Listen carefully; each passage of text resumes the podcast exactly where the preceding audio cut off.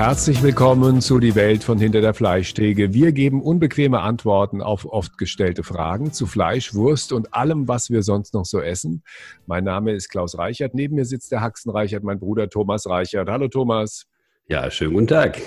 Thomas, Jürgen Möller hat uns eine Mail geschickt. Er schreibt, bei dem ganzen Streit ums Essen wird nie erwähnt, dass die Regale immer voll sind. Es im Grunde bei uns keinen Hunger gibt. Selbst Menschen, die auf der Straße leben, werden mit Essen versorgt. Kann es sein, dass wir uns nur so einen Kopf um die Tiere machen, weil wir alle satt sind? Oh, heikle Frage. Kann der Mensch moralisch handeln, wenn er Hunger leidet? Also Klaus, da bin ich ganz bei Bert Brecht. Moralisches Handeln ist nur dann möglich, wenn die Bedürfnisse, die Grundbedürfnisse einfach befriedigt sind.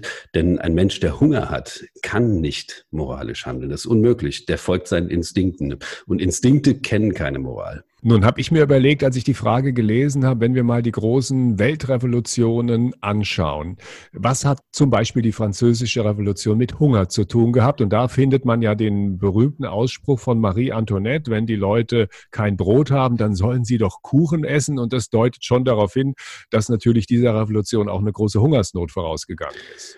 Also es deutet zumindest an, dass es da ein Problem gab, und zwar mit der Versorgung in Frankreich. Und das war früher halt äh, begründet dadurch, dass äh, natürlich, was die Lebensmittelproduktion angeht, die immer ein bisschen hinter dem Bevölkerungswachstum hergehinkt hat, wie man so schön sagt. Es war so, wenn jetzt beispielsweise mal ein Sommer hindurch es stark verregnet war oder eben äh, der Weizen nicht so gesprießt ist, wie man sich das erhofft hat, dann war der halt knapp. Und das End vom Lied war dann, dass dann natürlich das Brot teurer wurde. Und und genau so einen Zustand hatten wir in Frankreich Ende des 18. Jahrhunderts, zwischen 1718 und 1790. Da war ja vorangegangen so eine kleine Eiszeit und das hat bedeutet, dass die Erträge deutlich zurückgegangen sind und am Ende des Tages Brot, also Grundnahrungsmittel, sehr, sehr teuer geworden sind. Und das bedeutet natürlich immer, dass Menschen, die jetzt nicht so begütert sind, einfach hinten runterfallen, was die Stillung ihrer Grundbedürfnisse angeht. Das heißt, wenn man genauer hinschaut, zumindest was äh, Umstürze anging, ja, in der Zeit vor 100 Jahren. Da hatte es immer damit zu tun, wenn Kriege ausgebrochen sind, hat es sich auf die Versorgungslage ausgewirkt. Du hast eben schon Missernten genannt. Es hat schon auch immer mit dem Magenknurren am Ende des Tages zu tun gehabt, bevor die Leute wirklich auf die Straße gegangen sind.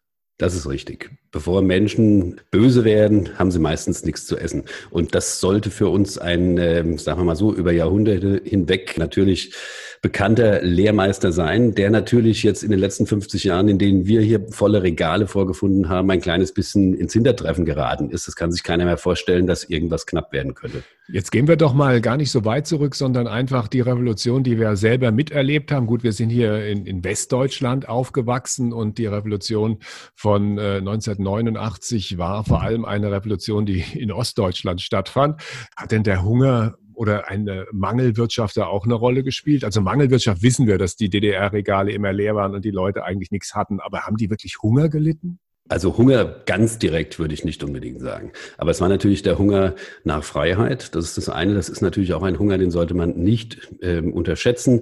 Das war natürlich auch das Bewusstsein, dass es auf der anderen Seite, was den Wohlstand und was äh, so die Lebensweise der Menschen angeht, völlig andere Entwürfe gibt, die natürlich bedingen, dass man frei ist in dem, was man tut.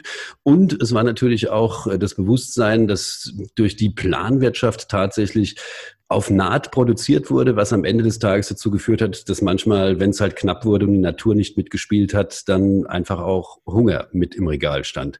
Und den gab es tatsächlich im Osten noch bis 1990. Vielleicht nicht in der Breite, wie wir das hier uns im Westen immer vorgestellt haben, aber es hat genügt, um Unzufriedenheit halt letztendlich zu produzieren und genau dann den Lauf zu nehmen, den wir kennen. Aber wir brauchen nicht mal bis ins Jahr 1989, 90 zurückzugehen. Nimm nur mal die Arabellion, die stattgefunden hat. Das war eine Hungerrevolte. Also das war mitnichten so, dass da irgendjemand das Gefühl hatte, er müsste seinen Potentaten oder seinen, seinen Demagogen wegputschen oder eine Revolution machen, sondern da ist eins passiert. Da hat der Westen angefangen und hat auf dem Weltmarkt halt einfach äh, landwirtschaftliche Güter eingekauft, um sie hier zu Biosprit zu verarbeiten und zwar zu Preisen, die äh, es sich gelohnt haben, diese Dinge nach natürlich zu uns nach Europa zu exportieren. Und das bedeutete, dass der Weizenpreis beziehungsweise der Brotpreis in Nordafrika exorbitant gestiegen ist. Und das hat dazu geführt, dass die Leute unzufrieden waren und sich ihrer damaligen Machthaber relativ schnell entledigt haben. Die haben das gleich umgemünzt und haben gesagt, die wollen halt so sein wie wir. Aber dass sie das nicht wollen, das wissen wir ja spätestens äh, seit kurz danach, dass die ganz andere Ideen haben. Schau in Ägypten, was da passiert ist. Was wir hier natürlich dann immer sehen, vielleicht auch sehen wollen, ist die politische Dimension des Ganzen. Ne? Es wird immer auf so eine politische Ebene gehoben. Die Unzufriedenheit scheint dann immer eine Unzufriedenheit mit der politischen Führung zu sein. Aber was jetzt die Leute auf der Straße angeht, also die breite Masse in diesen Ländern, die ja in großer Armut leben und die haben wahrscheinlich tatsächlich eine ganz andere Motivation als, sagen wir jetzt mal, die Revolutionäre, die in den Universitäten sitzen und ganz. Ja, ja, man nennt diese Leute in den Universitäten in der Regel Salonkommunisten. Das sind immer diejenigen, die davon ausgehen, dass am Ende der Revolution sie diejenigen sein werden, die sagen, wie es dann weitergeht. Ne? Die Menschen auf der Straße, haben in aller Regel Not auf die eine oder andere Art und Weise. Und äh, da kommen halt, da kommen halt dann das war aber jetzt nicht der Revolutionsrat, der bei dir angerufen hat, weil du gerade die Leute als Salonkommunisten bezeichnet hast und äh, Nein. sich schon mal ein paar unangenehme Fragen zumindest im Moment stellen können. Wer weiß, wo die ganze Entwicklung noch hingeht. Aber das haben wir einen Riesensprung gemacht. Ich meine, aus der arabischen Welt, da sieht die Situation und die Welt nochmal ganz anders aus. Hier zu uns und ich glaube, du meintest auch mehr so die Revolutionäre an unseren Universitäten, weil die Frage war ja nicht nur eine Frage nach dem Hunger, sondern es war ja auch eine Frage danach, ob man einen vollen Bauch braucht, um vielleicht wirklich auch klar denken zu können. Ja, natürlich. Vielleicht nicht, wie manche bösartig sagen, wenn der Bauch arbeitet, hat der Kopf Ruhe. Ne? Aber es ist tatsächlich so, wenn du in dem Bewusstsein den Tag beginnst, dass es nichts zu essen gibt, dann bist du nur mit einem beschäftigt. Und zwar irgendwie Nahrung zu suchen und deine Grundbedürfnisse zu befriedigen. In dem Bewusstsein, dass das, was du an Grundbedürfnissen brauchst oder hast, halt einfach befriedigt ist, kann man natürlich über viele, viele Dinge sehr, sehr viel entspannter nachdenken, als es vielleicht jemand kann, den die blanke Not treibt. Wird unser Umgang mit Fleisch, so habe ich es zumindest irgendwo gelesen, von Verlogenheit, neurotischen Ängsten und Übersättigung geprägt? Ich würde es nicht so drastisch und dramatisch ansehen. Ich glaube, dass wir uns, ähm, und darüber bin ich auch sehr froh, in unserer Gesellschaft einen sehr behutsamen Umgang miteinander, mit der Natur und auch natürlich mit den Tieren und ähm, daraus folgernd mit den Lebensmitteln angewöhnt haben. Das heißt, dass wir eine, eine moralische Komponente in unser Leben eingepflegt haben, die man nicht grundsätzlich für schlecht äh, halten kann. Ich glaube, dass natürlich schon so ist, dass man, wenn man natürliches Verhältnis zur Welt und äh, auch zu dem, was letztendlich unsere Grundbedürfnisse sind, hat, durchaus sagen kann, dass man auch mit Moral Fleisch essen kann. Wenn man die Werte, die man selber für sich in Anspruch nimmt, natürlich auf alles überträgt, dann spricht da auch nichts dagegen. Was dagegen spricht, ist allerdings ein Maß an Bigotterie, das wir uns in unserer Gesellschaft angewöhnt haben, gerade wenn es um Ernährungsthemen geht. Das heißt, die Leute gucken da mit einem Blick drauf, der erstens durch den satten Bauch geprägt ist und dann vielleicht auch von einer übersteigen falschen Moral, kann man das so sagen, oder läuft das in die falsche Richtung? Also Moral falsch zu nennen, weiß ich nicht. Das ist natürlich sehr steil. Also ich glaube, ich glaube, dass natürlich jeder überzeugt davon ist, dass er der Gute ist oder dass wir die Guten sind auf der Seite. Das ist eine Grundvoraussetzung, damit Gesellschaften funktionieren, damit sie zusammenhalten. Und ich glaube, vor dem Hintergrund dieses Wissens, dass wir natürlich dazu neigen, Dinge, die wir jetzt nicht lösen können, entweder wegzudrücken oder, oder quasi hinter so einem Schleier der moralischen ja, Konventionen zu verstecken, so ein Stück weit auch. Wir uns natürlich leichter tun im Umgang mit Widersprüchen. Und es ist ja letztendlich ein Widerspruch zu sagen, ich bin moralisch, ich bin gut, aber ich esse Tiere und dafür müssen Tiere sterben. Und das macht es halt ein Stück weit leichter für den einen oder anderen. Und das lässt letztendlich auch den Schluss zu, dass äh, manche mit dem, was sie da tun, ja, wie sagen wir, nur deswegen umgehen können, weil sie sich so einen moralischen Werte äh, Kompass dahin gebracht haben, dass sie gesagt haben, irgendwie Bio gut, alles andere schlecht zum Beispiel. Und genauso auch leben. Ob das richtig oder falsch ist, das ist jetzt gar nicht die Frage. Zumal man wissen muss, dass zum Beispiel was Schweinefleisch angeht, nur zwei Prozent des äh, Schweinefleischs tatsächlich ein Biosiegel tragen. Das heißt, es ist ein verschwindend geringer Teil. Aber ich will noch auf was anderes hinaus. Können wir uns das alles nur leisten, weil die Regale voll sind? Und wenn ja, das haben wir schon mit Ja beantwortet.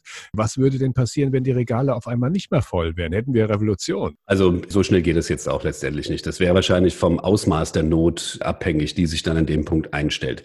Die Not beginnt ja nicht in der ganzen Breite der Gesellschaft, sondern quasi an ihrem Sockel, da wo die Armen oder diejenigen, die halt jetzt auch schon knapp auf Naht leben, natürlich sind. Und da wird es Unzufriedenheit geben. Solange das nur die sind, ich sage das jetzt ohne irgendwo in den Geruch der Herablässigkeit zu kommen, wenn es jetzt nur die sind, wird das beherrschbar bleiben. Das wird dann kritisch, wenn sich so ein revolutionärer Gedanke in die Mitte der Gesellschaft schleicht, irgendjemand in der Lage ist, das zu kanalisieren und in diesem Kontext halt einfach äh, neue Wertewelten beschreibt, wo plötzlich alle sagen, jawohl, das, was wir bis heute gemacht haben, ist blöd, jetzt wollen wir was völlig anderes machen und dafür müssen wir erstmal jetzt ein paar Köpfe abschlagen zum Beispiel. Und dann haben wir Revolution. Gibt es einen Zusammenhang zwischen der Entfernung der Menschen von der Art, wie wir Lebensmittel herstellen, also von der Landwirtschaft, von der industriellen Landwirtschaft, von den Metzgern? Also ich glaube schon. Ich meine, es ist ja so, dass wir uns jeden Tag quasi mit unserem gesegneten Halbwissen, dass wir äh, über die Medien uns aneignen, über Dinge kommentieren, deren, deren gesamte Tragweite wir letztendlich nicht beurteilen können. Das machen wir alle miteinander. Das ist, glaube ich, ganz normal normal. Und ich glaube, dass das natürlich bei Lebensmitteln auch nicht anders ist. Letztendlich, das merke ich ganz oft, wenn ich sage, willst du, dass äh, die Schweine, die wir essen, Bandwurmlarven haben? Willst du, dass die Schweine, die wir essen, Spulwürmer in, im, im Darm haben? Willst du, dass die, dass die Lebern alle mit Würmern und mit Parasiten besetzt sind? Dann sagt natürlich jeder, nö, sage ich, aber genau das ist die Konsequenz, wenn wir sie wieder auf diese vermeintlich natürliche Art und Weise halten. Das heißt, so wie Bio das letztendlich vorschreibt. Jeder sagt natürlich, mein Lebensmittel soll so gesund wie möglich sein. Und wenn ich ihm dann sage, okay, da ist die sicherste Lösung die, die wir gerade haben, dass wir nämlich die Tiere in hermetisch abgeriegelten Stellen halten, ohne Kontakt zur Außenwelt und schon vor allem ohne Kontakt zu wildlebenden Tieren, sicherlich die allerbeste Lösung. Das ist nämlich der Grund, warum das so gemacht worden ist. Weil die Gesundheit und der Schutz der Menschen viele, viele Jahre lang halt das wesentliche Thema waren bei der Lebensmittelgewinnung und Lebensmittelerzeugung. Und jetzt plötzlich kommt dieser moralische Kontext mit dazu, dass man sagt, ja, aber Tiere müssen ja auf, auch natürlich gehalten werden oder so entsprechend ihrer Neigungen und äh, wie sie halt so in der Wildnis leben würden. Dann sage ich immer, also Freunde, da müssten wir sie alle, müssten wir alle Ställe, alle Gatter und alles aufmachen. Und das Ende vom Lied wäre, dass von aktuell in Deutschland gehalten 20 Millionen Schweine in ungefähr drei Wochen 10 Millionen gestorben und verendet werden ja, weil sie sich in der Natur überhaupt nicht zurechtfinden würden und halt auch nicht leben würden. Die anderen zehn Millionen würden, und da bin ich mir ziemlich sicher, unsere Städte bevölkern und würden das, was wir an Kulturabfällen produzieren, dann vernichten, zu unserem Leidwesen. Darf es ein bisschen mehr sein? Wir reden nicht nur über Fleisch, wir verraten Ihnen auch, wie es am besten schmeckt. Ein ganz harter Schnitt, aber harte Schnitte bist du ja gewohnt.